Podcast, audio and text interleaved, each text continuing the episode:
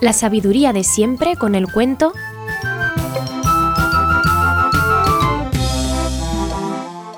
El mago de Villaviciosa.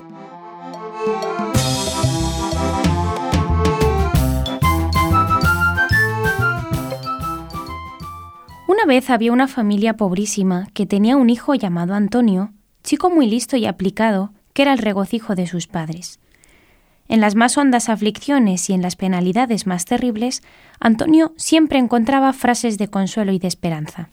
Una noche en que paseaban por la feria y miraban todo con triste desconsuelo, los juguetes expuestos en las barracas, lo mismo que los apetitosos mazapanes de Toledo, las peladillas de Alcoy y los sabrosos turrones de Gijona, dijo el muchacho. ¿Veis todo eso? Pues de todo tendremos, Dios mediante. Te engaña tu deseo, contestó la madre. Solo nos toca sufrir en esta vida para ganar el cielo. Pues voy a revelar a ustedes un pequeño secreto que guardo desde ayer. La mesa de la cocina, que es la que ahora tenemos en el comedor, a pesar de tan vieja y desvencijada, nos va a producir un dineral. Pero niño, rió el padre, si tiene el tablero abierto y las patas rotas, ¿cómo quieres que dé nadie por ella ni diez céntimos? Vaya, afirmó el muchacho, para probarles a ustedes la virtud de esa mesa tan fea, elijan de entre todo lo que hay en la feria lo que más les agrade. Y yo les respondo que cuando lleguemos estará la mesa puesta y en ella lo que ustedes hayan escogido. Se rieron mucho los padres del chicuelo y le dijeron Mira, Antonio, cuando lleguemos no estará la mesa puesta, ni habrá nada de lo que dices, pero nos comeremos un trozo de pan y nos haremos la ilusión de que sabe a gloria. El mío me va a saber a perdiz, el mío, dijo la madre, me va a saber a pavo trufado, y el agua que beba a riquísimo moscatel. Bueno, dijo Antonio, pues el mío me va a saber a natillas y con los tres platos haremos una comida muy agradable. Cuando volvieron a su casa, salió al encuentro cierto grato tufillo de cosas buenas para llenar el estómago, mas creyendo que era de otra parte, no hicieron el menor caso.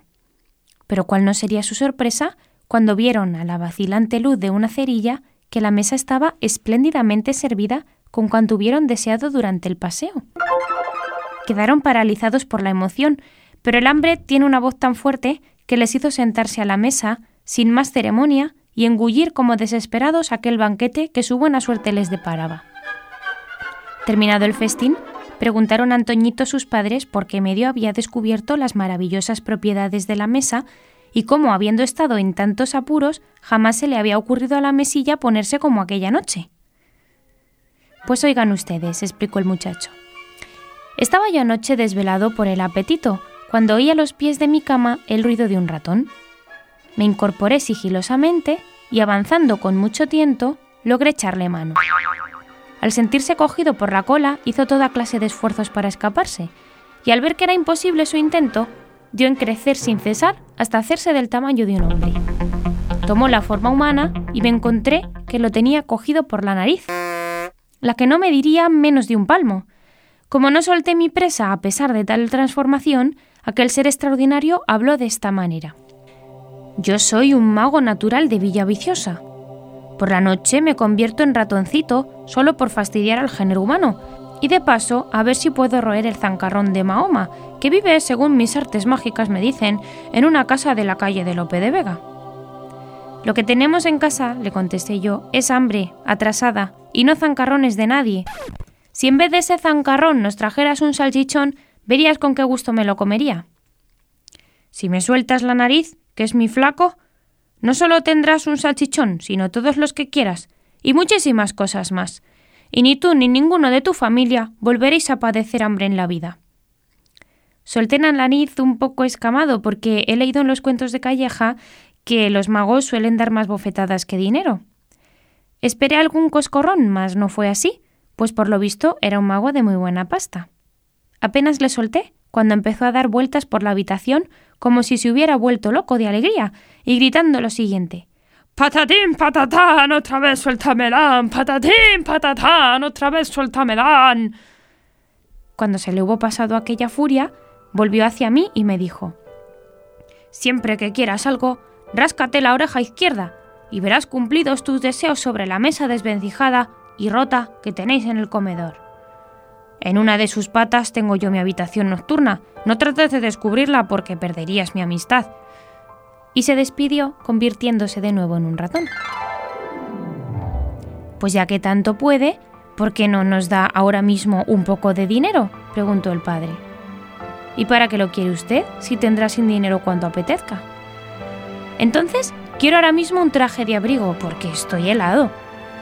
Rascóse Antonio la oreja izquierda diciendo al propio tiempo, Patatín patatán, cuanto quiero me lo dan. En el acto apareció sobre la mesa un envoltorio con un magnífico traje de lana. Pues ya que haga el favor completo, porque las botas y el sombrero pues los tengo muy mal. A ver si nos viste y nos calza toda la familia. Nuevo frote de la oreja y después de repetir el patatín patatán, cuanto quiero me lo dan, apareció sobre la mesa un paquete donde estaban muy bien acomodados seis pares de botas, dos para cada uno, y que le sentaban como hechas a medida. Apenas quitaron las botas, apareció una caja llena de sombreros y un elegante traje de señora. Otro de mucho abrigo para Antonio, dos capas y detrás de todo una porción de juguetes chicos y grandes, todos preciosos. ¿Y dónde vamos a guardar todo esto? dijo la madre reparando en la falta de muebles de la habitación. Anda, hijo, ráscate la oreja y di eso que sabes. Obedeció el muchacho y fueron saliendo de debajo de la mesa y corriendo hasta colocarse en sus sitios cómodas, sillas, armarios, todo sencillo, limpio y de buen gusto. Los padres de Antonio apenas acertaban a dar crédito a sus ojos, y todo se les volvía a abrazar a su hijo y bendecir a Dios y el ratón de Villa Viciosa. Después apareció sobre la mesa una carta del ratoncito, acompañando una credencial para el padre de Antonio. La carta decía lo siguiente. Bien está que se socorra, pero conviene que en lo sucesivo fiéis menos en la caridad y más en el trabajo. Todo aquello le pareció muy bien al padre de Antonio, y aplicándose al trabajo logró mantener a su familia en paz y en gracia de Dios.